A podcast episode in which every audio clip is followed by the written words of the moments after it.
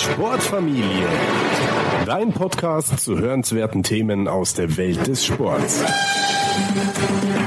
Vielen Dank erstmal, dass du dir die Zeit nimmst, Janek, für das Gespräch. Also eigentlich bietet es sich natürlich jetzt an, kurz nach den Olympischen Spielen auch mit den Olympischen Spielen zu beginnen, Janek. Aber das mache mhm. ich, das mache ich nicht, sondern ich möchte dich erstmal noch fragen, was dein persönlicher Bezug ist. Gerade hatten wir uns ja gesehen und du hast auch das äh, mein T-Shirt gesehen mit dem Zitat Eddie Would Go. Vielleicht kannst du da ein bisschen Licht ins Dunkel bringen für diejenigen, die den Spruch noch nicht kennen. Wie kamst du damit in Berührung? Bedeutet der was für dich? Und ja, also das wäre so mein Gesprächseinstieg.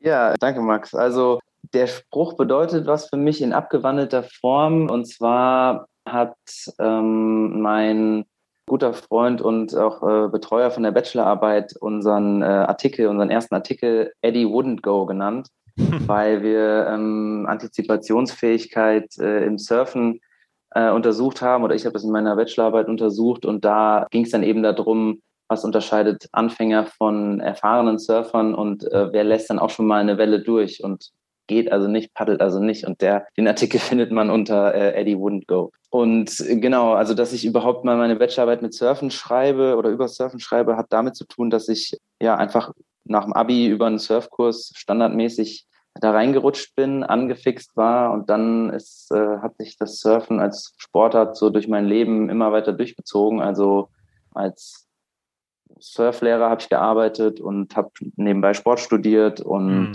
so hat sich das immer weitergezogen und jetzt arbeite ich heute auch hier beim Deutschen Wellenreitverband im Leistungssport Surfen sozusagen und ja, deswegen habe ich nach wie vor ziemlich viele Berührungspunkte mit der Sportart. Also ich spreche ja mit vielen Sportlern und auch Trainern und so weiter. Bei dir bin ich wirklich, ja, neidisch, kann man, kann man fast schon sagen, weil ich immer ja, das ist so eine wahnsinnig, also optisch schöne, auch vom, vom Style, da kommen wir auch später noch drauf, was das alles mhm. mit sich bringt, bin ich einfach immer total begeistert gewesen von Wellenreiten und habe das auch noch irgendwie immer noch nicht abgeschrieben bei mir. Bin jetzt allerdings kein Naturtalent. Also die Versuche in Süd, Südwestfrankreich selber mit Freunden auf dem Surfbrett zu stehen und gleich den coolen Macker ähm, zu geben, die haben irgendwie nie funktioniert. Also ich muss aber allerdings auch sagen, dass, dass ich noch keinen Kurs gemacht habe. Also das äh, steht auch noch aus. Insofern war das mhm. wirklich, glaube ich, kriegst du wahrscheinlich auch mit, dass die Leute irgendwie so ein gewisses Bild von der Sportart im Kopf haben, das dann gleich denken, sie, sie gehen da aufs Brett, aber so leicht ist es natürlich nicht. Ähm, ich möchte da noch mal kurz zurückkommen, wo du gesagt hast, du wurdest angefixt. Gab es dafür irgendwie ein Vorbild? Gab es eine visuelle Begebenheit, also dass du einen Film gesehen hast oder über ein cooles Magazin gestolpert bist oder ein Freund in mhm. Frankreich. Urlaub gemacht hat? Äh, wie war das genau bei dir? Also überhaupt erfahren, dass man Kurse im Wellenreiten machen kann, habe ich in einem, äh, aus einem Snowboard-Magazin, glaube ich, oder einem Skate-Magazin. Und da, ich war mal ähm, Austauschschüler in Texas und auch da waren wir dann am Golf von Texas, also da mhm. Galveston und äh, da gab es zwar keine Wellen, aber Surfbretter und irgendwie war mir diese Sportart so ein bisschen im Hinterkopf hängen geblieben. Als ich das dann gesehen habe, habe ich gedacht, okay, ich kann ja so einen Kurs mal ausprobieren Leider wollte keiner von meinen Freunden mit, aber das war letztendlich auch kein Problem. Ich bin dann da zwei Wochen äh, auf eigene Faust hingefahren und ähm, ja, habe letztendlich aber auch in diesem Surfcamp-Umfeld äh, später dann als eben Praktikant, Teamer und Surflehrer echt Freunde fürs Leben gefunden. Und es war, was mich dann, also es war dann weniger so dieses von außen, was mich da mit, äh, mit der Sportart quasi verknüpft hat, sondern einfach das, ja, das, der Moment, äh, auf dem Brett zu stehen und das drumherum, das hat mir richtig gut gefallen. Deswegen bin ich dabei geblieben. Ja. Ja, wir müssen vielleicht noch, Janek, zwei, zwei Deckel noch auf die Töpfe machen. Also du hattest äh, das angesprochen, dass du gerade auch im Büro bist vom Deutschen Wellenreitverband. Und ähm, ich hatte ja die Eingangsfrage ursprünglich mit den Olympischen Spielen geplant. Mhm. Äh, vielleicht kannst du da noch mal das so ein bisschen aus eurer Verbandssicht zusammenfassen. Und zweite Bitte wäre, also Vielleicht nochmal für diejenigen, die es nicht kennen, tatsächlich dieses Eddie Would Go. Also äh, wer, wer verbirgt sich hinter Eddie? Vielleicht kannst du damit anfangen, damit wir das noch so ein bisschen auflösen. Du hast zwar jetzt ähm, gesagt, wie dein Bezug dazu ist, aber es ist ja in eurer, ich sage jetzt einfach mal in eurer Szene, ist es, glaube ich, mhm ein sehr bekannter Satz, äh, der aber, glaube ich, außerhalb dieser, dieses Surf-Universums quasi gar nicht so bekannt ist, zumindest nicht in Deutschland. Vielleicht ähm, kannst du diese Stimmt. zwei Sachen nochmal so ein bisschen aufklären. Klar, kein Problem. Also der Satz ähm, stammt aus einer Zeit, wo es auf Hawaii gab es einen beka ganz bekannten Surfer, Eddie Aikau. Ähm, mhm. Er und seine ganze Familie waren Surfer. Und das war so in den, ähm, ich würde sagen, fast 70ern, 80ern äh, oder vielleicht sogar noch früher. Und äh, er war auch äh, Rettungsschwimmer an der berühmten Waimea Bay, wo er unzähligen Menschen das Leben gerettet hat, weil da ist äh, ähm, es ist manchmal ein bisschen trügerisch, die Leute wollen sich eigentlich nur abkühlen, aber das ist eben ein Strand an der, im Pazifik, wo riesige Wellen ähm, brechen und durch, äh, man nennt das Shorebreak, also im Shorebreak kann man auch äh, als Schwimmer und unerfahrener Mensch äh, ziemlich schnell in Gefahr geraten. Mhm. Und da hat er sich also einen Namen gemacht als, als besonderer Rettungsschwimmer und war dann, ähm, dann gab es irgendwann ein Projekt, da wollte jemand zeigen, dass man von Hawaii aus nur mit einem ganz einfachen Holzboot und Navigation über die Sterne bis nach ich weiß nicht, Französisch-Polynesien segeln konnte. Und Eddie wurde eingeladen, da mitzukommen. Ähm, Am ersten Tag, äh, die sind aus Honolulu losgesegelt, sind sofort in Sturm geraten mhm. und das Segelboot hat Schiffbruch erlitten. Und Eddie wollte die Leute retten und ist mit seinem Surfbrett losgepaddelt, um Hilfe zu holen, ist aber dann selber verschollen, gestorben, für immer verschluckt vom Meer und der Rest der Crew wurde eine Stunde später oder so gerettet. Also mhm. super tragisch. Ja. Und so hat sich aber diese Geschichte in der Surfwelt ein Stück weit eingebrannt, wo es eben um diese Hilfsbereitschaft, denke ich, geht im Kern. Ähm, später wurde dann der Satz noch von Quicksilver aufgegriffen ähm, und es wird sogar ein Contest nach ihm benannt, also der Contest, ja. der in Waimea Bay stattfindet. Und so ist wie du schon richtig gesagt hast, eigentlich im Großteil der Surf-Szene dieser Satz und diese Person bekannt. Denke ich aber stärker noch so im Bereich Leute, die dann noch stärker Richtung Wettkampfsurfen gehen oder auch aus deutscher Sicht dass die, das Wettkampfgeschehen international ein bisschen verfolgen. Also ja, so könnte man es, denke ich, beschreiben. Mhm. Und zu deiner ersten Frage zum, zum Thema Olympia. Also es ist so, dass die Sportart Wellenreiten, speziell das Shortboarden, ähm, im Jahr 2016 ähm, als äh, vorläufig olympische Sportart aufgenommen wurde. Also es gibt eine neue Regelung, wonach die Ausrichter von den Olympischen Spielen jeweils ähm, sich noch so ein paar Sportarten dazu holen können, sozusagen. Mhm. In Japan war das äh, neben dem Surfen eben noch äh, Softball, Skaten, Karate und Klettern. Und dadurch äh, eben auch das Ganze so ein bisschen attraktiver zu machen und ein bisschen auch vielleicht auf die lokalen Interessen anzu, wenden, weil Surfen ist in Japan auch ein sehr, sehr beliebter Sport. Da gibt's auch eine richtige Surf-Szene und die Leute sind richtig hooked. Naja, und so hat äh, man im Jahr 2016 dann aus deutscher Sicht gesagt, okay, wir wollen auch äh, Medaillen, auch im Surfen wollen wir Medaillen gewinnen. Wer kümmert sich denn in Deutschland darum? Und dann hat man gesagt, ah, da gibt's den DWV, der Deutsche Wellenreitverband, der unter anderem auch für eben die anderen Sportarten noch SUP und ähm, Rapid Surfen und Bodyboarden zuständig ist, aber auch fürs Surfen, fürs Wellenreiten.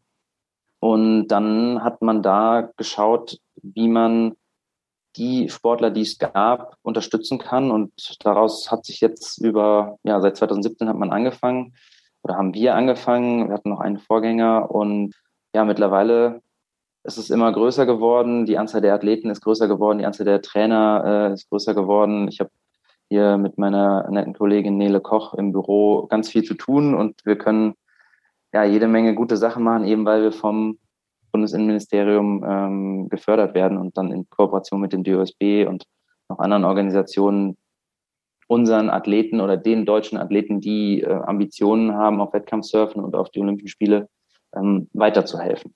Und ja, vielleicht hat es der eine oder andere gesehen. Also das, das erste Ziel war dann sozusagen die Olympia-Qualifikation, weil ähm, bei Olympia durften 20 Männer und 20 Frauen starten. Man musste sich aber qualifizieren. Also es war nicht ja. automatisch, dass jedes Land einen Surfer, eine Surferin schickt, ähm, sondern man musste sich qualifizieren. Und das hat bei uns aus dem Team Leon Glatzer geschafft bei der WM äh, in El Salvador Ende Mai.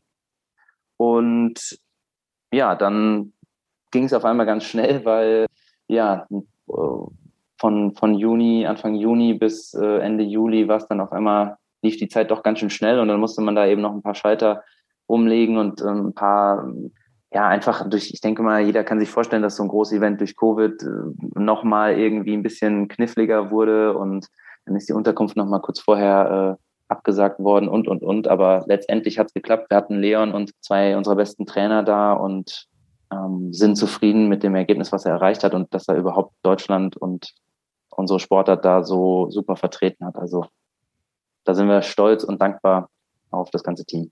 Kann ich mir vorstellen, ja. Und so wie du das beschrieben hast, klingt es auch, als hättest du ja, diese Energie, die es, glaube ich, auch braucht, diese, ja, doch Strukturen oder diese Basisarbeit zu leisten. Jetzt ist ja, bringe ich Surfen und Wellenreiten natürlich auch immer mit einer gewissen Freiheit zusammen. Also das sind natürlich auch immer die, ja, vielleicht auch so ein bisschen die Klischees, die du schon nicht mehr hören kannst. Ähm, äh, vielleicht äh, fühlt man sich aber auch ganz, äh, ganz gut aufgehoben und ich bringe das irgendwie, hast du da manchmal noch Probleme, das mit so einer Art, ja, administrativer Sicht, die aber auch wichtig ist für die Weiterentwicklung Entwicklung zusammenzubringen. Also was ich damit sagen will, der ein bisschen äh, verwinkelten Frage ist, gibt es da diese Bruchstellen noch in der Surfszene? Wird es überall anerkannt, was ihr macht als Verband? Habt ihr da den Rückenwind auch von, von der aktiven Seite? Mhm. Also fühlst du dich da gut unterstützt, auch von der Szene, oder kämpfst du da gegen mehrere Fronten an?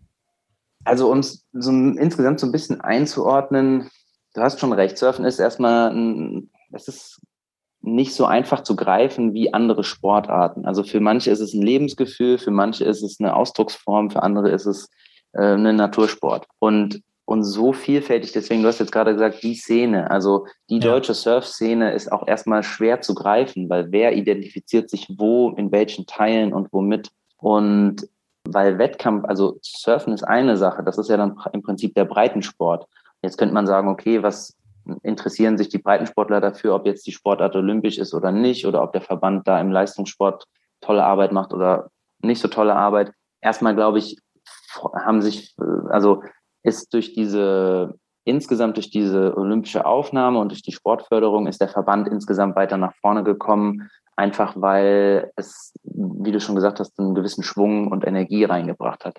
Und dann muss man dazu sagen, also so das Feedback der, der Surfer selber und auch der Trainer, was so den internationalen Kommunikation angeht, die Sportart und das Niveau hat enorm davon profitiert. Mhm. Also Wettkampfsurfen an sich ist schon so eine, das ist schon mal eher so eine Szene und da ähm, ist es eben an vielen Stellen so gewesen, dass die, dass diese Surfer, die vorher eben als Surfer galten, auf einmal doch mehr als Athleten oder als Profisportler, Profiathleten wahrgenommen wurden. Also nicht nur in Deutschland gibt es dann ja zum Beispiel auch sowas, ähm, bei uns gibt es ja die ähm, Stiftung Deutsche Sporthilfe, ja. die dann unsere Kaderathleten mit einem monatlichen Betrag unterstützt. Und das ist ja erstmal eine absolut fantastische Angelegenheit. Und gleichzeitig denke ich, sind die, jetzt könnte man zum Beispiel in Deutschland noch gucken, ist heute so den Einstieg zu finden in diesen Surfen als Leistungssport ist jetzt zum, im Jahr 2021 ist es um ein Vielfaches einfacher und klarer und deutlicher als noch im Jahr 2016. Ja. Also zum Beispiel Leon hat im Jahr 2016, ja, der hatte ein paar Sponsoren, der ist schon viel rumgereist, aber es war einfach nicht so klar, was, was da eigentlich passiert. Und, und jetzt dadurch, dass wir von Verbandsseite können einfach ja eine Brücke schlagen zum organisierten Sport und, und Hilfestellung geben, wo wir halt können. Ne? Und das es insgesamt wird das positiv wahrgenommen. Also ich, um deine Frage zu beantworten, ich muss mich, also es sind eher vielleicht noch die Klischees von außen als jetzt die Szene von innen, die, die ja. da ähm, einen Groll hat. Verstanden, ja. Wenn du das nochmal ein bisschen aufklären kannst, weil du sagst, die, die Szene ist auch ja, schwer zu oder sehr breit gefächert, sag ich mal. Du hast ja auch die anderen Sportarten genannt, für die ihr auch ja, die er auch repräsentiert. Kannst du das in Zahlen so ein bisschen einordnen, dass du da eine Vorstellung mhm. gibst, äh, wie viele Aktive es gibt? Das ist, äh, das ist auch immer eine sehr, also sehr schwierig. Ich hatte mal eine Zahl so für Deutschland von 400.000 aktiven Surfern und Surferinnen ja. ähm, gehört. Ähm, das war aber über Statista. Also das war so eine, mhm. das sind keine zuverlässigen Zahlen. Ähm, bei uns im Verband und in den, also es gibt ja auch ein paar Surfvereine, das ist eine noch viel geringere Zahl. Also da sind ungefähr in deutschen Surfvereinen und so weiter organisiert ungefähr 1500 ja. Surferinnen und Surfer. Wenn ich es jetzt so in prozentual ausdrücken müsste, wäre mein Gefühl, dass Also zum Beispiel Longboarden ist ja auch noch so eine, sagen wir mal, vielleicht, was man auch am ehesten kennt, ist eher so das traditionelle Surfen, weil es doch von den langen Brettern zu den kurzen Brettern ging. Das würden wahrscheinlich so 20 Prozent der aktiven Leute ausmachen. Beim Stand-Up-Paddeln ist es auch schwierig zu definieren. Da habe ich nicht so eine gute Vorstellung, wie viele das jetzt auch am Meer in der Welle machen. Es war jetzt über viele Jahre oder es ist vielleicht immer noch die schnellst wachsende Sport, äh, Wassersportart der Welt und wird sicher auch in, in Deutschland jetzt auf Flüssen und Seen und auch vielleicht Nordsee, Ostsee immer mehr ausgeübt. Und ja, das Rapid Surfen, vielleicht noch das Surfen auf stehenden Wellen, da ist auf jeden Fall auch der Wachstum da, weil man sieht das ja an diesen, ähm, an den kommerziellen Anlagen, aber auch an der Bemühung von selbstorganisierten Vereinen, ähm, die versuchen, solche stehenden Wellen in ihrer Stadt oder in, an ihrem Fluss zu etablieren. Und da kommt ja jetzt auch mittlerweile sagen wir mal so mindestens einmal im Jahr kommt irgendwo die Nachricht, jetzt wird hier auch gebaut. Also ja. ich glaube, glaub, Nürnberg war das letzte, war die letzte Meldung, wenn ich mich recht erinnere. Nürnberg und Hannover und äh, ja, Schwarzwald, solche Geschichten, ja. Wenn du jetzt mal dein, also wahrscheinlich gibt's äh, sowieso keinen klassischen Arbeitsalltag. Äh, dass du sagst, so schaut jetzt ein typischer Tag aus, aber ich finde es trotzdem immer interessant, wenn du, wenn du das so ein bisschen in Tätigkeiten einordnest. Vielleicht kannst du das mal ein bisschen aufklären. Ich denke, dass das interessant ist, was sich, was sich hinter deiner Arbeit auch mhm. dann konkret verbirgt. Ja, kann ich, kann es versuchen. Also ich, ich habe öfters zu Freunden von mir gesagt, dass ich eigentlich jedes Jahr einen neuen Job habe, weil sich die Gegebenheiten so stark verändern. Also mittlerweile hm, würde ich sagen, also es ist ein, es ist eine Management-Position so und hinter Management verbirgt sich ja im, im, im größten Teil meistens ähm, Kommunikationsaufgaben, also Kommunikation mit den Trainern, mit den Athleten, mit den Eltern von Athleten, mit äh, Stakeholdern auf Neudeutsch wie DOSB oder Bundesverwaltungsamt. Und äh, das Bundesverwaltungsamt hilft uns eben bei der Bereitstellung der Fördermittel, aber auch, wir müssen die auch abrechnen. Also ein äh, weiterer großer Teil meiner Arbeit sind auch, ist einfach die, die Gelder, die wir bekommen, abzurechnen. Also man kann sich das so vorstellen, man sagt, am Ende des Jahres äh, plant man, was man im nächsten Jahr alles umsetzen will. Zum Beispiel, man will zu einer WM fahren, man ja. will ein Trainingslager machen, man will Trainer bezahlen, dann muss man das äh, quasi erklären, wofür man das Geld möchte.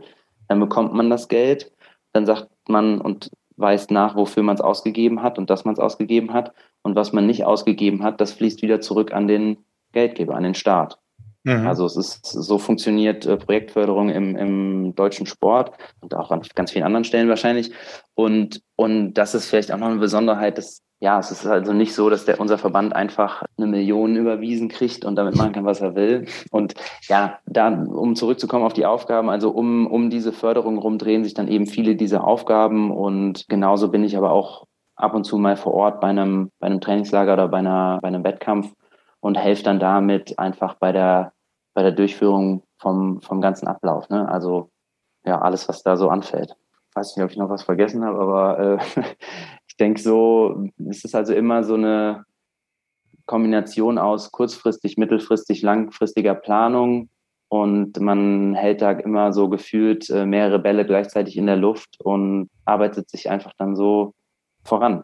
Nee, hast du auf jeden Fall gut erklärt und kriegt man einen guten Eindruck. Ich will jetzt, Janik, äh, eine ganz scharfe Links- oder Rechtskurve fahren und nämlich zum ja, ich habe, wir haben ja jetzt ein bisschen was über deine Geschichte erfahren, auch über die verbandsinternen Zusammenhänge und den Kontext im Spitzensport. Aber was mich jetzt, und da kommen wir auch auf einen Teil deiner Biografie natürlich wieder zurück, weil du hast ja auch als ähm, lange als Surflehrer gearbeitet und hast auch wahnsinnig viel genau. Erfahrung als Aktiver. Mich würde einfach unglaublich und auch ganz egoistisch, ehrlich gesagt, interessieren, auch für, für meinen Nachwuchs, auch mit zwei Kindern, das Thema Entwicklung zum Wellenreiter. Also vielleicht können wir an der Stelle mal ein bisschen das vertiefen und anfangen möchte ich mit der Frage, wie man aus deiner Sicht vorgehen sollte, wenn man jetzt in Deutschland ein guter Wellen oder Vielleicht kann man es auch losgelöst von Deutschland äh, sehen. Ich habe ähm, zum Beispiel auch bemerkt, dass bei ganz vielen der deutschen Top-Surfer und Top-Surferinnen da einfach eine ziemlich interessante Biografie auch ähm, dahinter steckt, auch bei den Familien zum Teil halt irgendwie auch ähm, viele Auswanderungsgeschichten. Genau, ja. Der erste Berührung, die erste Berührung war mit der Sportart. Wie ist es unabhängig jetzt mal von den, wo, wohin die Reise gehen soll, wirklich den Erstkontakt. Also man ist jetzt in Deutschland ansässig. Wie würdest du da vorgehen? Du hast genannt, es gibt ein paar vereinzelte Vereine. Vielleicht, ich hau jetzt einfach mal die Frage so allgemein zu dir rüber und schon, wir schauen mal, wo es lang geht. okay. Mm, also ich würde sagen, was, was auf jeden Fall schon mal hilft vorneweg, ist, eine, ist Spaß an der Bewegung. Das sollte, das sollte sowieso auch jedes Kind und, und jeder Mensch meiner Meinung nach ähm, ja irgendwie mit auf den Weg bekommen und so weiter. Ne? Dann sagen wir mal der nächste Schritt, wenn man wenn man sich im Wasser wohlfühlt, ist auch nicht so schlecht. Ist aber auch kein ist auch kein zwingender ähm, keine zwingende Voraussetzung. Mhm. Und dann ist, ist es so, dass auch mich, wenn mich Freunde fragen oder das in der Vergangenheit irgendwo so aufkam, mein, mein Ansatz ist, macht auf jeden Fall einen Surfkurs und am besten, wenn ihr Zeit habt, zwei Wochen. Weil ähm, aus verschiedenen Gründen. Also in einem Surfkurs gibt es eine Struktur und anders als jetzt beim, äh, sagen wir mal, um jetzt beim Schwimmen zum Beispiel zu bleiben, wenn du schwimmen lernen möchtest, dann mhm. gehst du ins Schwimmbad. Aber wenn, und wenn du surfen lernen möchtest, dann gehst du zwar zum Meer, aber du weißt nicht, wann du ins Meer gehst und wo du ins Meer gehst. Und das ist also nochmal so ja, komplex. Also du weißt nicht, an welchem Meer du, in, ob du am Meer wohnst in Spanien, wenn das jetzt der Atlantik ist, dann weißt du, wie unterschiedlich das aussehen kann von Tag zu Tag, von Woche zu Woche. Und dabei hilft ja. dir der, der Surflehrer oder also der, das, der Surfkurs, hilft dir, die optimalen Übungsbedingungen der Woche rauszupicken für dich. Ja. Das ist also schon mal der erste Punkt. Der zweite Punkt ist, dass du beim Surfen, wenn du es lernst, brauchst du eine hohe Frusttoleranz, weil anders als beim Snowboarden, ich meine, da heulen die Leute auch immer rum, dass sie am Anfang nur auf dem Hintern sitzen oder auf den Knien. Ähm, aber man steht ja immerhin schon mal beim Snowboarden. Ja, ne? Man also kann so runterrutschen auch nach kurzer genau, Zeit. Zumindest. Genau. Und, und beim Surfen liegst du am Anfang, also auch so, der, der Surfer sitzt und paddelt und steht ja nur einen ganz, ganz kleinen äh, Bruchteil seiner Zeit, die er im Meer ist. Das ist ja auch nochmal so ein, so ein Ding, dass alle Leute, ach, surfen, ja, dann haben die so jemanden, der auf seinem Brett steht im Kopf, weil Liegen sieht da nicht so gut aus, ne? Ja. So, aber dann kannst du dir vorstellen, du musst aus dem Liegen im richtigen Moment auf die Beine kommen. Und das ist zum Beispiel schon, das alleine ist das Ziel vom, von der ersten Woche im Surfkurs. Natürlich gibt es Leute, also die stehen schon am ersten Tag auf, das sind dann vielleicht ja, einfach fitte Leute, die ein gutes Körpergefühl haben, die vielleicht aus dem Turnen kommen, die ja besonders affin dafür sind, aber sagen wir mal, ich denke mal, der Großteil der Leute, für die ist so dieses Stehen auf dem Brett ist so ein Wochenziel. Und jetzt sagte ich ja gerade Frusttoleranz. Mhm. In der Gruppe, äh, in der Gruppe übt es sich halt viel angenehmer. Ne? Also wenn du jetzt alleine losgehst mit deinem Surfbrett, erstmal weißt du nicht, wann du ins Wasser gehst, wo du ins Wasser gehst und nach einer halben Stunde hast du die Schnauze voll, weil dir ist kalt und äh, du bist kaputt und nichts funktioniert. Wenn du jetzt aber dir vorstellst, du bist in einer Gruppe, dann siehst du, ach cool, bei den anderen klappt das auch nicht so gut und ich bin gar nicht so schlecht, wie ich dachte vielleicht. Ne? Und dann, ja, sollen wir noch mal ins Wasser gehen und wenn du alleine bist, dann sagst du vielleicht, nö, ich gehe jetzt zurück äh, ins Warme oder ich bin müde. Und wenn du aber dann noch ein paar Leute um dich rum hast, die sagen, komm, wir gehen jetzt noch mal eine Runde, wir versuchen es noch mal, dann gehst du noch mal los und hast einfach mehr Zeit im Wasser, mehr, mehr Übungszeit. Das sind so Faktoren davon. Und ähm, ja, jetzt sagte ich vorhin zwei Wochen, wie gesagt, bei zwei Wochen hat man einfach, häufig ist es so im Surfkurs, äh, nach einer Woche sagen die Leute, boah, jetzt, jetzt ist der, hat's Klick gemacht oder der Knoten ist geplatzt, jetzt weiß ich gerade, worum es hier geht oder, oder wie es geht und jetzt muss ich nach Hause fahren. So, dann sind die Leute, manchmal buchen sie dann, also man kann ja im Surfcamp manchmal auch noch verlängern, dann, dann bleiben sie noch eine zweite Woche und in der zweiten Woche haben sie dann richtig viel Spaß, weil man dann einfach dieses, ich stelle mich aufs Brett hin und dann mit erschließt sich dann nochmal eine völlig neue, ein völlig neuer Bereich sozusagen. Das, das kann man, weil du jetzt vorhin ansprachst, wenn man jetzt in Deutschland sitzt, dann hat man die, äh, hat man ja die freie Wahl, zu, wo man hingeht. Weil man kann auch mal bei uns auf der Homepage vorbeischauen, ähm, wellenreitverband.de. Da haben wir ein paar Surfschulen, die wir, ähm, die wir vorschlagen. Aber ansonsten gibt es im Prinzip an jeder Küste wird es irgendwo äh, Surfschulangebote geben. Und ja, man kann da auch Tageskurse machen, aber wie gesagt, meine Empfehlung ist, macht einen Wochenkurs. Mir gefällt es besonders gut in Frankreich, da ist schöner Sandstrand, da, da geht es besonders schön. Das sind auf jeden Fall total gute Hinweise. Das mit den zwei Wochen macht auch äh, absolut Sinn. Du hast es auch genannt. Also ja, Küste ist halt logischerweise der, der Faktor. Ich meine, äh, stehende Wellen und so, da ist es wahrscheinlich ein völlig anderer Bezug oder gibt es so Geschichten auch, dass man da komplett küstenfrei anfängt? Also das ist jetzt vielleicht eine komplett naive, komische Frage, aber gibt es sowas auch, dass man da von, sag ich mal, in der Evolution von Stand-Up-Paddle Richtung mhm. ähm, stehende Welle geht, weil man ja irgendwie da auch diese Vernetzungseffekte vielleicht positiv spürt mit Gleichgewicht und sowas oder ist das völlig abwegig? Nee, abwegig ist das nicht. Also das hängt dann mit dem Ziel zusammen. Du hast jetzt gerade also eine interessante Verknüpfung, die du jetzt gerade gesagt hast, von Stand-Up-Paddeln und Rapid Surfen, also auf der stehenden Welle, weil man da ja eben bei beiden auch von vornherein schon steht. Also wenn du mich ja. jetzt sonst gefragt hättest vom, vom Rapid Surfen, da kann man auch super viel Spaß haben auf den, auf den verschiedenen Anlagen, die es da in Deutschland gibt. Nur überspringst du ja eben diesen Schritt vom ja. Liegen zum Stehen. Und das ist auch nochmal ein bisschen anderes Gefühl von der Physik. Also man, es gibt ganze Bücher über die Physik von Surfen oder ne, von Wellen und vom Surfen und so weiter. Und auf diesen Anlagen kommt dir das Wasser ja entgegen. Also das sind ja entweder so Pumpen oder andere Sachen. Kommt dir das Wasser entgegen. Das ist nochmal ein bisschen anders als auf einer Welle zu stehen und von der so gedrückt zu werden und mitgenommen zu werden. Ähm, mhm. nichtsdestotrotz hast du schon, also Gleichgewichtssinn ist auf jeden Fall super wichtig, wenn man dann mal steht, dass man auch stehen bleibt.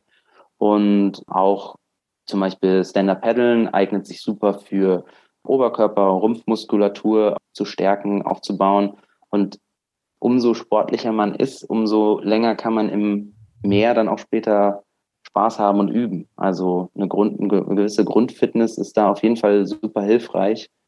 Und die kann man natürlich, wenn man jetzt sich seinen Surfkurs bucht, kann man gucken, okay, gibt es irgendwo einen See, gibt es dann Stand-Up-Paddle-Verleih, dann gehe ich wenigstens schon mal sechs Wochen vorher zwei, dreimal die Woche da ähm, Stand-Up paddeln, dann fühle ich mich fit. Also sowohl ja. vom, sagen wir mal, Cardio-Level, also auch vom, vom muskulären vielleicht. Ne?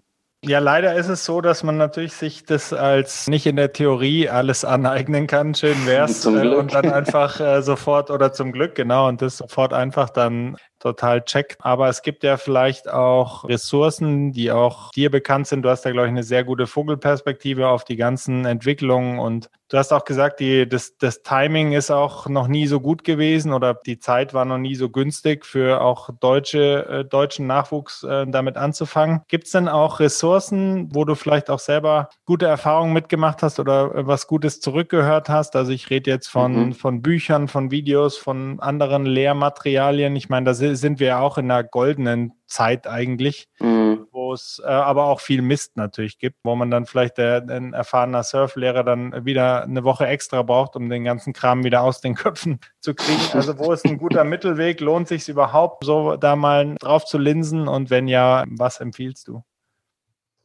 Mm, also da fallen mir unterschiedliche Sachen ein. Also zum Surfen gehört auch von sich aus schon einiges an Theoriestoff, der auch manchmal einfach so wichtig ist, auch für die Sicherheit. Also das Thema Strömungen, Gezeiten, Wetter und Wellen, das sind alles ähm, Informationen oder, oder Informationssysteme, die man irgendwo verstehen muss, die einem dann ja auch wieder helfen, um seine Übungszeiten richtig zu wählen. Also jetzt als blutiger Anfänger sich ein Buch durchzulesen oder ja, Podcast zum Thema Surfen oder sowas zu hören, halte ich für ein bisschen, äh, ja, das ein bisschen, muss man, braucht man vielleicht irgendwie schon ein bisschen sehr viel Glück oder, oder weiß ich nicht, aber ich glaube, so der Schritt danach, also es ist ja. so, die Leute machen einen Surfkurs und kommen dann wieder und sind angefixt und wollen sich dann weiter informieren, dann gibt es definitiv viele, viele gute Sachen und dann kann man sich auch mal so ein Buch kaufen, weil dann geht es ganz schnell, geht es dann weiter. Also dieses Stehen auf dem Brett ist ja dann der Anfang. Dann geht es irgendwann darum, wie surfe ich eine grüne Welle. Also von einer grünen Welle spricht man davon, wenn man noch weiter draußen surft. Am Anfang surft man nämlich Schaumwalzen oder im Englischen sagt man Whitewater. Das hat den Vorteil, dass man da stehen kann. Ich sagte vorhin Frankreich, wenn, wenn dir vorstellst, Frankreich, da steht man dann auf der Sandbank und ist so hüfttief im Wasser und dann kommt eine Welle und man macht einfach aus dem Stehen so einen Hechtsprung. Das ist klassisch äh, Anfänger-Surfen sozusagen. Und das, was alle wollen, ist, passiert dann weiter draußen.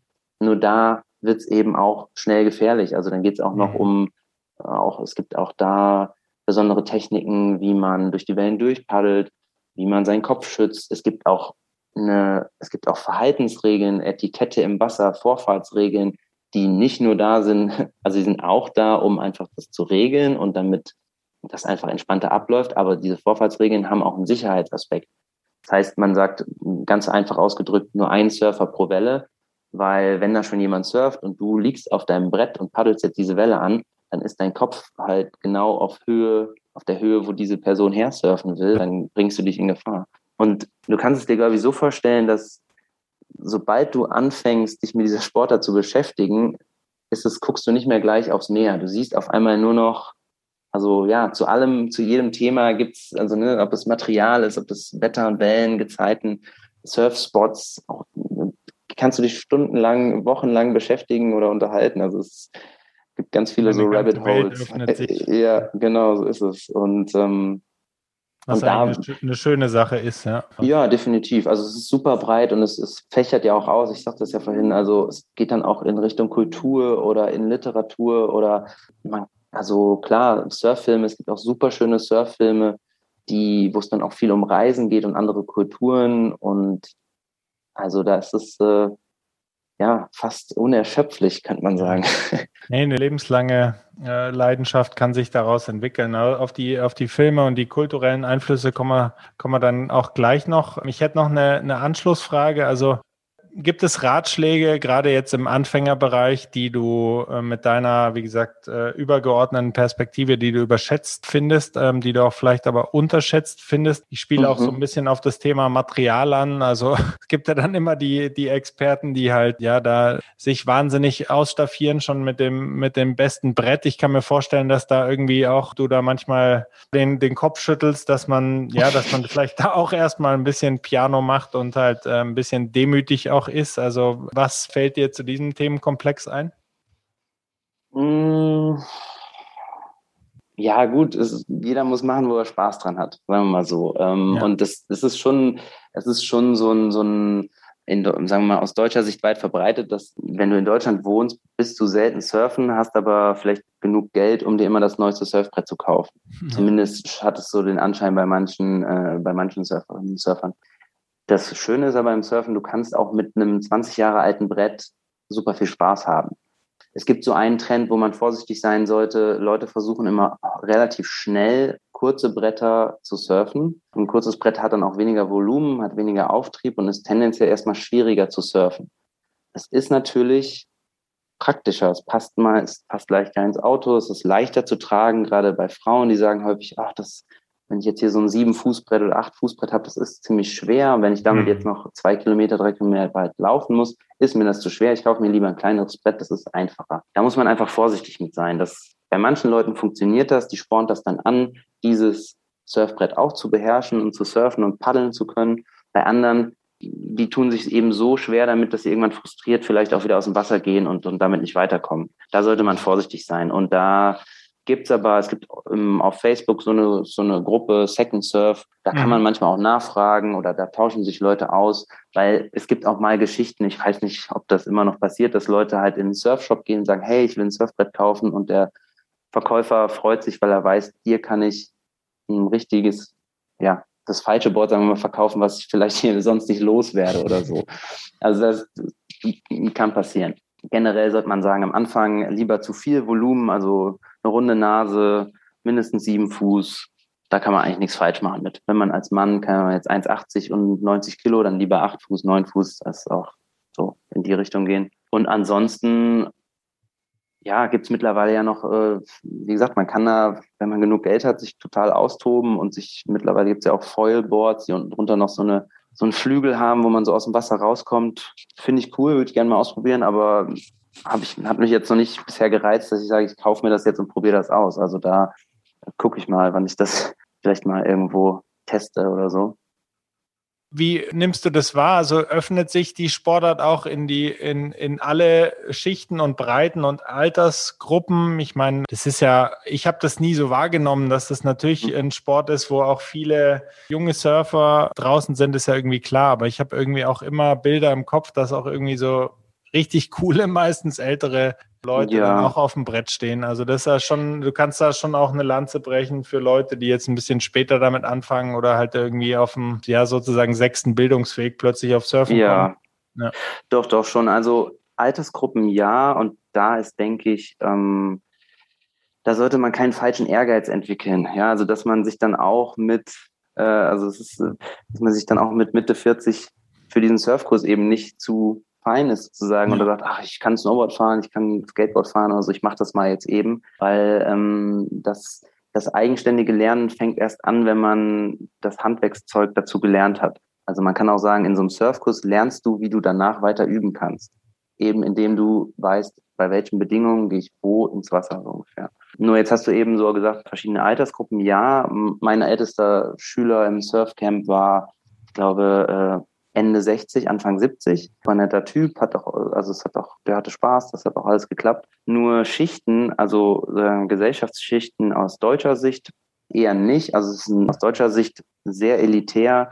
Du hast, äh, es gibt Umfragen oder äh, Studien dazu, die zeigen, dass über 70 Prozent ein Abitur haben und oder noch mehr und dann auch ganz viele eben Akademiker darunter sind, weil du brauchst unheimlich viel Zeit dafür und ja. auch natürlich ein bisschen Kleingeld, um so viel zu verreisen, um dann zwei Wochen, vier Wochen, sechs Wochen im Jahr irgendwo am Meer zu sein. Das machst du halt nicht, wenn du äh, an ähm, sozial schwach oder benachteiligt bist. Ne, das ist einfach, das ist äh, leider Fakt. Da denke ich aber, dass eben diese Angebote innerhalb von Deutschland das auch ein Stück weit beeinflussen werden. Also einmal jetzt diese stehenden Wellen, das Rapid Surfen und dann ist ja auch noch eine große Entwicklung, die weltweit schon angelaufen ist und in Deutschland aber noch bevorsteht. Das sind die Wave Pools, wo also eine Welle wirklich durch ein Becken sozusagen läuft.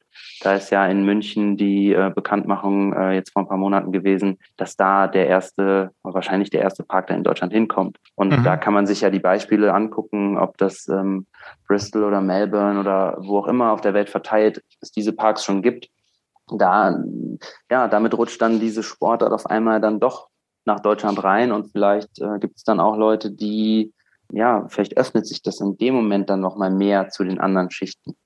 So könnte man Ja, ich sehen. denke, wir sind, wir, wir können wahrscheinlich nie mit einem Land mithalten, also von der von der Breite der Möglichkeiten, das halt, wo man diesen äh, Küstenzugang hat. Ich meine, Deutschland hat natürlich auch eine Küste, aber es ist halt jetzt nicht zu vergleichen, glaube ich, mit der mit der französischen äh, Atlantikküste mhm. oder mit anderen Ländern. Also, aber ich glaube, wie wir schon oder wie du auch mehrfach schon gesagt hast, sind die Zeiten eher ähm, auf schrittweise Verbesserung und ich glaube auch das Reisen hat sich ja auch äh, entspannt. Also früher war es ja so zwei Wochen irgendwie Frankreich teuer mit Hotel und alles. Mittlerweile äh, Stichwort Couchsurfing und alles hat man schon zumindest mehr Möglichkeiten auch genau. als Mensch einfach, um ein bisschen was zu sehen. Und wenn man dann, wenn das Feuer erstmal entfacht ist, mit dem, mit dem Surfsport, dass man da vielleicht auch durch einen Film oder Empfehlung draufkommt, dann hat man durchaus mehr Möglichkeiten. Insofern macht ihr mhm. da wahrscheinlich auch viel Basisarbeit auch mit dem Verband. Das ist ja auch ein, ein Teil wahrscheinlich, wie man dann weiterkommen kann, wo, wo, sich dann auch eben die, die Leon Glatzers dann herausentwickeln. Nicht mehr, dass das irgendwie so Biografien sind, die halt irgendwie ähm, selber sich alles erarbeiten mussten und vielleicht auch durch irgendwelche Auswanderergeschichten erst dran kamen, sondern auch aus, der, aus dem Land selber äh, kommen dürfen. Ja, ich möchte noch ein bisschen eine seltsame Frage stellen, vielleicht in deinen Ohren, aber es, es gibt ja gerade. Das sind die besten, Max. Das sind die besten, ja, denke ich auch. Also gehe ich einfach frei raus ist ja gerade sehr modern. Überall gibt's Masterclasses und, und Online-Kurse und sowas. Mir geht's jetzt gar nicht um, dass das ein Online-Kurs ist, macht ja überhaupt keinen Sinn im Surfen. Aber wenn du jetzt mhm. zum Beispiel eine Surf- oder Wellenreit-Masterclass entwickeln könntest, zusammen auch vielleicht äh, mit einem Gremium an Leuten, denen du vertraust und die du auch ähm, hoch wertschätzt, was würdest du da reinpacken in den Lehrplan? Also du hast keinerlei Begrenzungen in Richtung Budget Okay. Es ist frei, die Leute können da an den Ort kommen, wo du denkst, dass es optimal ist. Wie sehe sowas ähm, vielleicht aus? Vielleicht hast du da zwei, drei Gedanken dazu. Mm, ja, ist es Anfängerschulung oder geht es dann um wenn du das so, also du kannst es trennen, aber man kann ja vielleicht auch beides integrieren, also dass du halt Wäre vielleicht schon die erste Frage, muss es getrennt sein? Also, dass du, ähm, du kann, kann man das so aufteilen, dass du, dass auch alle miteinander Spaß haben und auch Berührungspunkte da sind oder macht das ähm, keinen Sinn? Mm, naja, in dem Moment geht man dann vielleicht Kompromisse ein. Also ich würde, um mal bei der Anfängerschulung anzufangen, würde ich sagen, ja, Frankreich ist aus meiner Sicht in vielerlei Hinsicht, ähm, kann die optimalen Übungsbedingungen geben, sowohl ähm, vom, also weil man da gute Weißwasser, gute Schaumwalzen surfen kann und dann hat man aber auch den Übergang, ähm, wenn es im Sommer da auch manchmal ein bisschen kleiner ist, dass man mal da eine grüne Welle surft. Das, das passiert da ganz gut. Das ist äh, ganz angenehm da. Und auch so die ganzen äußeren ähm, Bedingungen noch. Also da gibt's keine gefährlichen Schlangen oder äh, es ist nicht zu heiß und es ist nicht zu kalt und so weiter. Ne? Das sind alles so Faktoren, die ich jetzt, wenn du mich, wo du mich gerade danach gefragt hast, äh, bei mir im Kopf so losgehen. So, es geht erstmal um den Ort. Ja, und es ist nicht so ähm, weit. Also kann man eigentlich von. Ja, gut, genau. Jetzt von aus deutscher Sicht, genau. Und ja, man könnte da auch dann Durchmischung haben. Also in den, in den Surfcamps ist es ja auch so, du hast dann halt die Anfängerklassen, aber genauso hast du auch irgendwie Intermediate und Advanced äh, Klassen. Nur wenn ich jetzt dran denken würde, so eine Masterclass dann fürs höhere Niveau zu machen, dann, dann könnte man irgendwann schon irgendwo hingehen, wo die Wellen mehr, mehr Kraft haben oder auch konstanter kommen oder auch über Riff brechen. Also es ist auch immer noch ein Unterschied, ob so eine Welle über Riff über Sand oder über Sand bricht. Und es gibt ja auch zum Beispiel so Point Breaks, also die Leute, die mal in Neuseeland waren, da ähm, gibt es ja unten Raglan, ist ein Ort und der hat dann so ein paar verschiedene Surfspots, die aber alle von der Charakteristik her so an der Land, am Land so entlang brechen. Da kann man dann unheimlich schön lange Fahrten haben. Ja, dann gibt's eben noch, ähm, man kann sich ja angucken, es gibt dann sozusagen auch noch so High-Performance-Wellen, die dann irgendwo in, ja, vor Tahiti sind oder äh, so die Mentawais oder so. Es gibt so ähm, in der Region dann eben Orte, nur da ist es dann eben auch direkt schon ein bisschen gefährlicher. Also, ne, Riff kannst du dir vorstellen, wenn du da drauf kommst. man wissen, was man tut. Genau, sollte man wissen, was man tut. Aber ja, und um so eine Masterclass an, an Personal, also bei Surflehrern, ist immer eine gute Mischung aus Kompetenz und äh, Unterhaltsamkeit vielleicht ganz gut. Und man muss dann ja auch die Leute eben motivieren können vielleicht oder mal äh, trösten können, wenn es gerade nicht so klappt. Und umso höher es dann geht, so in, in Richtung Surf-Leistungssport, ist einfach ein ziemlich, muss man, würde ich gerne ein ziemlich breit aufgestelltes Team zusammenstellen. Ja. So, ne? Also es ist ja dann, kennt man vielleicht aus anderen Sportarten, also man sagt einen holistischen Ansatz fahren. Ja, und dann athletenorientiert vorgehen natürlich. Gibt es jemand aus der internationalen Szene, den du sozusagen, also wie gesagt, Budget ist ja unbegrenzt möglich, den du dir als Gast äh, wünschen würdest? Oder vielleicht auch mehr? Äh, gute Frage. Ja, ähm, wen ich, wen ich gern, mit wem ich gerne mal surfen gehen würde, wäre Dave Rastovic. Der ist so ein langer Schlacks aus, äh, auch gebürtiger Neuseeländer, ist dann aber nach Australien gegangen. Der hat irgendwann das die Profi-Surf-Geschichte sozusagen hinter sich gelassen, hat dann viel so im Bereich äh, Umweltaktivismus und sowas gemacht. Das ist ja auch immer nicht weit entfernt im Surfen. Also der Umweltgedanke ist auch da, wenn auch die Sportart an sich einen eher hohen CO2-Fußabdruck verursacht. Ja, aber ich könnte mir, also den, der wäre bestimmt ein entspannter Kollege da am Strand. Ansonsten, klar, Kelly Slater muss man jetzt eigentlich auch sagen, einfach weil er so mit dem kann man, glaube ich, auch stundenlang quatschen. Also der ist auch, wenn man das so ein bisschen verfolgt, hat er, glaube ich, auch ganz interessante Ideen und äh, ja, dann vielleicht noch irgendwen, der einfach nur gut drauf und durchgedreht ist. Äh, Gibt es auch genug, fällt mir jetzt gerade kein spontan ein. ja. Aber ich meine, das sind so die Pro-Surfer. Ich weiß nicht, es, es ist, man, man sieht das ja auch immer. Ich meine, irgendwie Obama ist auch auf Hawaii groß geworden und macht Bodysurfen oder so. Ne? Also du kannst ja. im Meer auch dann, weiß ich nicht, das ist halt so das Schöne, da ist ja dann auch jeder, da kannst du, kannst du dich mit jedem treffen, so, ne? Da ist auch jeder gleich, sagt man ja so im Meer, ne? Also. Ja. Wie ist es denn? Also da hätte ich schon noch eine Frage zu, bevor wir dann auch jetzt langsam in die Zielgeraden abbiegen. Mhm. Ähm, da, wie ist es aus deiner Sicht von dem Unterschied? Also den, den Leon hattest du erwähnt, auch von den Olympischen Spielen, oder sag mal, dieses Top-Niveau, da gibt es ja auch in Deutschland unglaublich tolle Sportler und Sportlerinnen. Was unterscheidet die jetzt von einem wirklich sehr guten Surfer? Und was ist der Unterschied von einem sehr guten Surfer zu einem wirklich äh, Weltklasse-Surfer aus deiner Sicht? Mhm.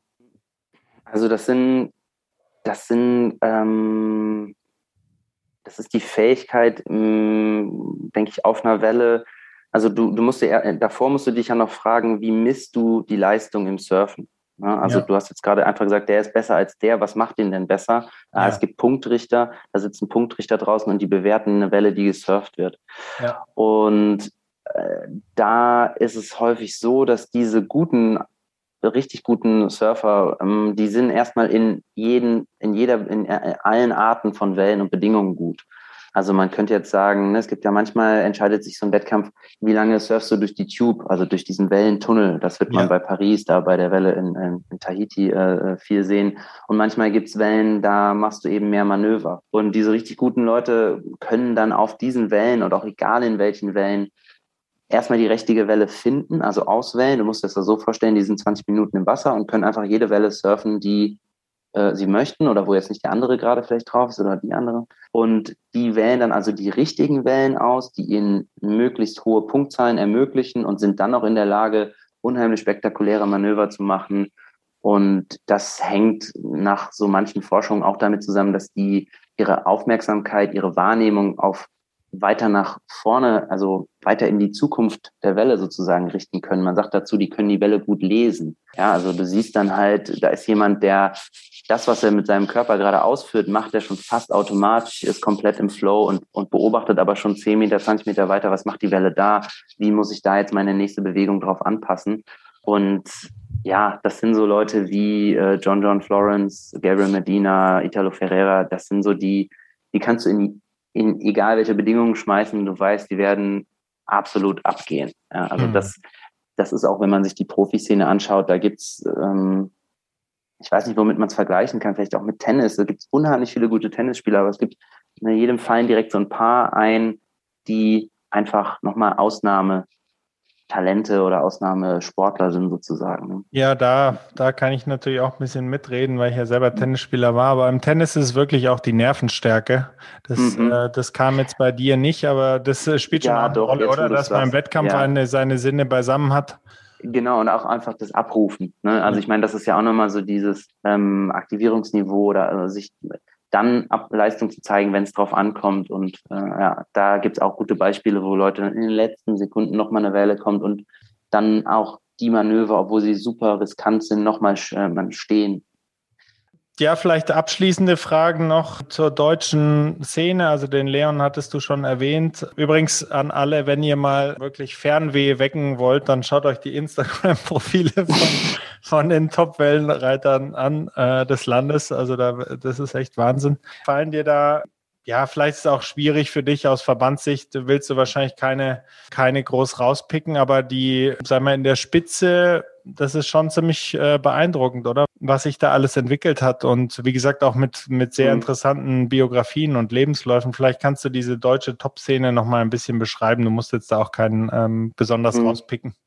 Ja, genau. Also ich, ich meine, ich würde da erstmal jedem äh, einladen, auf unserer Homepage äh, zu schauen, einfach wer ist denn im Moment das Nationalteam und wie du schon sagst, man kann die Leute sich dann genauer auf Instagram angucken. Das mit den Fotos hängt aber auch einfach damit zusammen, also Surfer sind Reisende und auch dieses Wettkampfsurfen findet nun mal, also hat auch ganz viel mit Reisen zu tun. Und wenn du zur Weltspitze gehören willst, dann musst du das machen. Ne, das ist dann so, dass zum Beispiel eine Rachel Presti ähm, sagt, sie ist zehn Monate im Jahr unterwegs und nur zwei Monate zu Hause. Das bringt die Sportart mit sich. Und ja, und das muss man auch mögen. Also es klingt dann immer so romantisch, richtig, aber in, im, im, Tag für Tag, im, im Daily Business ist das auch verdammt anstrengend und einfach auch äh, zehrt, zehrt, auch äh, das Leben Auf jeden Fall. Koffer, ja. Ja, da, ähm, ich habe ja auch dein, dein Buch äh, mit den Zitaten da liegen. Also da könnte vielleicht irgendwann auch mal so ein Surfer auftauchen, der sagt, wenn du es wirklich willst, dann, dann, also ja, das, das hat auch was mit Aufopferung zu tun. Und äh, man hört das auch von anderen Profisurfern dann, dass sie sagen, sie waren nicht beim Abschlussball der Schule oder ne, das ist so dieses Sozialleben, was sich sonst vielleicht so von, von ja. 16 bis 20 oder wie auch immer ja. entwickelt, das ist bei denen schwieriger. Die haben dafür andere Sachen, die haben einen extrem breiten Horizont, so was Kulturen und so weiter angeht, was auch ja eine super wertvolle Erfahrung ist. Naja, aber zurück zu den Leuten. Also ich kann auf jeden Fall nur unser ganzes Team hervorheben und loben und, und man muss da äh, auf jeden Fall bei den Frauen noch, ähm, ich sagte gerade schon Rachel Presley, 2018 hat die ähm, Goldmedaille in, bei der Junioren-WM gewonnen und das Jahr darauf dann nochmal Bronzemedaille im, bei der Europameisterschaft. Und Noah Klapp hat auch bei den äh, Mädels, die hat in, im gleichen Event die U18 Bronzemedaille und die U16 Goldmedaille geholt. Das war in mhm. Huntington 2019 bei der WM. Und ja, klar, Leon ist jeder ein Begriff, aber ähm, das ja, jetzt hast du mich doch dazu gebracht, Namen zu nennen. Aber ich meine, gut, Medaillen. Äh, ja, aber du hast ja gesagt, du hast ja auch gesagt, die Kader sind ja auch auf der Homepage einsehbar. Und genau, genau. Also ich kann zu jedem, ich, ich habe die, äh, ich habe tiefsten Respekt vor jedem, vor jedem unserer Kaderathleten und, und ähm, ja, es gibt da unheimlich schöne Geschichten. Also dazu könnte ich nochmal, ich könnte zu jedem nochmal so eine eigene machen wir nochmal Folge quasi Janik, ja. ja, oder du lädst immer jemanden von denen ein irgendwann. Also ich meine, ja, gerne. Äh, ja, wenn, äh, genau, das Angebot kann ich ja mal weiterleiten. Das auf Und, jeden Fall. Ähm, ja, aber es gibt vielleicht noch auch, auch Wegbereiter. Also ähm, Marlon Lipke sollte auch den Leuten, die sich mit Surfen auseinandersetzen, ein Begriff sein, weil, weil Marlon einfach schon bevor eben es in Deutschland überhaupt so auf der Landkarte war oder der Verband auch in der Lage war, da ähm, Förderung zu leisten, ist Marlon diesen Weg schon selbstständig gegangen und hat sich als erster Deutscher für diese World Tour, also diese, mhm. diese Welttournee qualifiziert und ähm, war auch, äh, hat auch unheimlich viele Erfolge eingefahren und ist ein unheimlich netter Mensch, einfach kann ich so sagen, und toller Athlet. Und das so, so, das, es gibt es schon eine deutsche Surfgeschichte. Man muss da also vielleicht so ein bisschen nachgucken insgesamt, aber ähm, ja, das ist vielleicht ein weiterer Teil, können wir auf die Liste packen von, wenn du nach deinem Surfkurs angefixt bist und Themen suchst, dich mit irgendwas zu beschäftigen, ja. ähm, go for it. So, ne? Da kannst du in, in jede Richtung gehen. Ja, ja, ich wollte das nochmal hervorheben, was du auch eingangs ähm, der Antwort gesagt hattest. Also auch Surfen ist natürlich ist natürlich eine Sportart, wo man, wo man immer denkt, die, die Leute leben irgendwie, machen einen Home Run nach dem anderen, wenn man auf die Instagram-Seite schaut und haben da ähm, das Leben im Paradies. Aber der, der Teufel liegt im Detail. Das ist, glaube ich, äh, es sind äh, Profisportler. Das ist einfach wahnsinnig viele Opfer, die vonnöten sind. Du siehst ja auch viele, du hast ja gar keinen geregelten Alltag eigentlich, äh, zumindest in der im Spitzensport. Und das ist halt immer die Gefahr, auch bis in der heutigen Zeit, dass man immer nur dieses Highlight-Reel sieht. Das genau. sind aber die ganzen, der, der Maschinenraum, den zeigt immer keiner.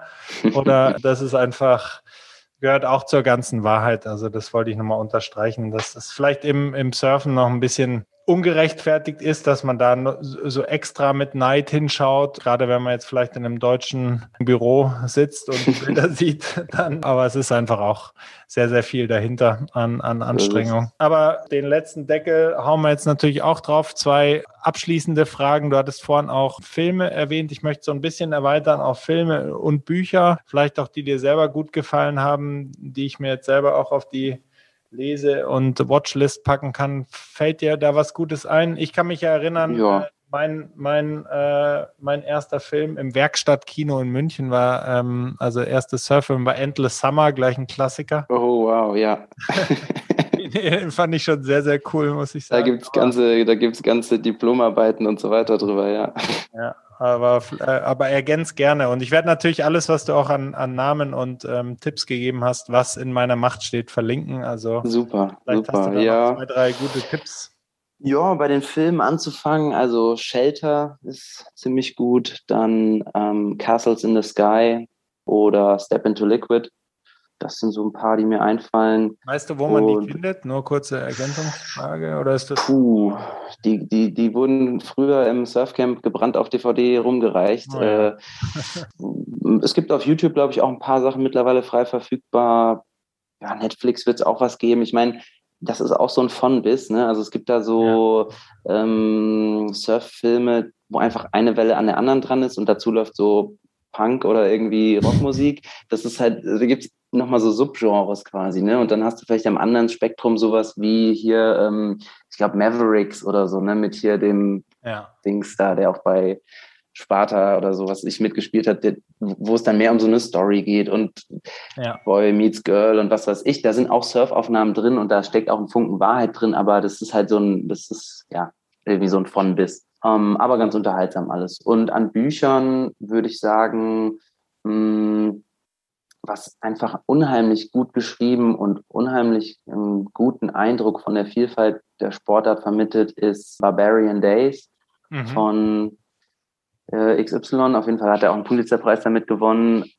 wenn man es mag, gerne auf Englisch lesen. Also der beschreibt da echt super viele Sachen richtig gut. Also das ist ein richtig spannendes Buch. Und ja, vielleicht wäre es so ein bisschen in Richtung Mindfulness. Also es gibt Surfing and Mindfulness oder Saltwater Buddha. Das sind noch so ein paar Sachen, die mir einfallen. Und ansonsten gibt es noch ja, so ein paar Krimi, so, so, so Richtung Krimi-Surf-Romane. Also irgendwie, ja, ist das nochmal irgendwas mit Captain Zero oder, oder Tijuana Straits, glaube ich auch noch eins man auch wieder so verschiedene Genres. Ne? Also entweder Surfen ist, also es gibt auch so Non-Fiction, Fiction, gibt es beides auch im Surfen. Das sind schöne Sachen. Es sind viele Sachen und bei dir und den Tipps ist es sicher so, dass das auch Empfehlungen sind, die auch in der Surfszene ja eine gewisse ja, Anerkennung finden, weil es, also ich weiß nicht, ob du dich damit identifizieren kannst, aber zum Beispiel ich als Tennisspieler, wenn früher irgendwie so Filme gedreht wurden oder im deutschen Vorabendprogramm dann gelaufen sind, wo jemand einen Tennisspieler nachgemacht hat, das war dann eher mhm. meistens peinlich. Aber also das, äh, das sind, glaube ich, alles äh, sehr, sehr gute Tipps. Und ich werde mal schauen, ja. was ich da in der YouTube-Fundkiste finde und online. Genau. Und, und vielleicht bei den, bei den äh, Filmen noch, wo du eben sagtest, dass du auch Kinder hast, äh, Surfs Up mit den surfenden Pinguinen, den kannst du auf jeden Fall mal reinhauen. Also da, der ist tatsächlich auch gut recherchiert. Also das sind schon, cool. der, der ist schon näher dran, als man vielleicht glaubt. So, ne? Und der, der, das ist, würde ich sagen, auch einer der besten Surffilme. Ja, wunderbar. Nee, das sind doch tolle, tolle Sachen zum, zum Weiterlesen und Weiterschauen. Genau. Letzte Frage, Yannick, wäre jetzt auch so ein bisschen der Blick in die, in die Zukunft, auch wieder ein bisschen der Blick in deine, in die Möglichkeiten, die die Sportart vielleicht noch vor sich hat, gerade auch in Deutschland. Gibt es was, was du dir jetzt für die mittelfristige Zukunft wünschen würdest? Gibt es vielleicht auch was, was Wellenreiten von anderen Sportarten noch, noch lernen kann. Also mit Sicherheit gibt es mhm. da was. Es gibt mit Sicherheit auch sehr viele Themen, gerade auch ja in der in der Darstellungsform, die andere Sportarten wiederum von Wellenreiten lernen können. Aber was wäre da so dein Wunschzettel für die, für die Weiterentwicklung der Sportart, ohne dass es den magischen Touch verliert, den es halt nun mal hat, aus meiner Sicht? Hm. Hm. Naja, also ich, ich komme ja auch, also mein, mein erstes Studium ging so in Richtung äh, Bewegungswissenschaften und Erlebnispädagogik. Also ähm, es gibt auch in Deutschland schon ein paar schöne Organisationen, die das Thema Wellenreiten mit eben ähm, Erlebnispädagogik und, und äh, sozialpädagogischen Aspekten verknüpft.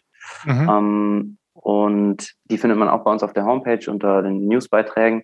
Und da würde ich mir wünschen, dass also innerhalb von Deutschland dann, gerade wenn jetzt ähm, so Anlagen wie in München öffnen, aber auch an den Rapid, äh, also an den stehenden Wellen, ähm, mhm. könnte dann, könnte man, denke ich, im Surfen sich dann ein bisschen abschauen bei anderen Sportarten, wie man dieses Eintritts, äh, diese Eintrittshürde ein bisschen runterfährt. Ich habe davon also auch dieses, um auch von ja. diesem gesellschaftlichen ähm, äh, Exklusivität sozusagen wegzukommen, dass man also die ja. Sportart in einer breiteren Masse und da eben im besonderen Jugendlichen zugänglich macht, weil äh, es wird sogar schon erforscht, äh, Surfen als Unterstützung bei, bei psychischen Problemen, bei, als, als Therapieansatz und das Bewegung in der Natur ist einfach das Beste, was man machen kann, egal ob man äh, ja, jung, alt, krank, dick, dünn ist oder sowas. Und, und klar, du hast jetzt gesagt, der Surfen hat diese Magie und deswegen könnte man diese Magie als, als so einen zusätzlichen Motivationsfaktor oder Pull-Faktor ansehen. Und da wird es aber dann darum gehen in den nächsten Jahren, wie, wie organisieren sich Leute, Menschen, die sich engagieren wollen und, und wie, wie kann man da das, was einem in Deutschland auch zur Verfügung steht, gut nutzen und schafft das alles in so einem umweltverträglich, gesellschaftsverträglichen Modell und, und ja, so, das wäre so meine Hoffnung und äh, ich habe irgendwann auch schon mal gesagt und vielleicht, äh, ich kann den Wunsch ja nochmal äußern, dass Surfen irgendwann auch von der Krankenkasse gezahlt wird oder sowas. Ne? Fände ich auch ganz lustig eigentlich, wenn man äh, sagen kann, anstatt irgendwelche äh, Medikamente zu nehmen, gehe ich jetzt mal eine Woche ins Surfcamp und ja, ja dein Wort in das Ohr der der Krankenkasse. ja, irgendwer, also ich, ich habe leider keine Zeit, aber wenn jemand anderes sich berufen fühlt, ja. das wäre doch was. Hehre Wünsche. Ja, dann kann ich nur sagen, Janex hat unglaublich viel Spaß gemacht. Danke mir auch. Ja. Du bist der, der perfekte Vertreter, um die Sportart weiterzubringen, äh, auch in Deutschland. Und ja, vielen, vielen Dank auch für die, äh, für die Zeit, die du dir genommen hast. Gerne, kein Problem, Max. Sportfamilie. Dein Podcast zu hörenswerten Themen aus der Welt des Sports.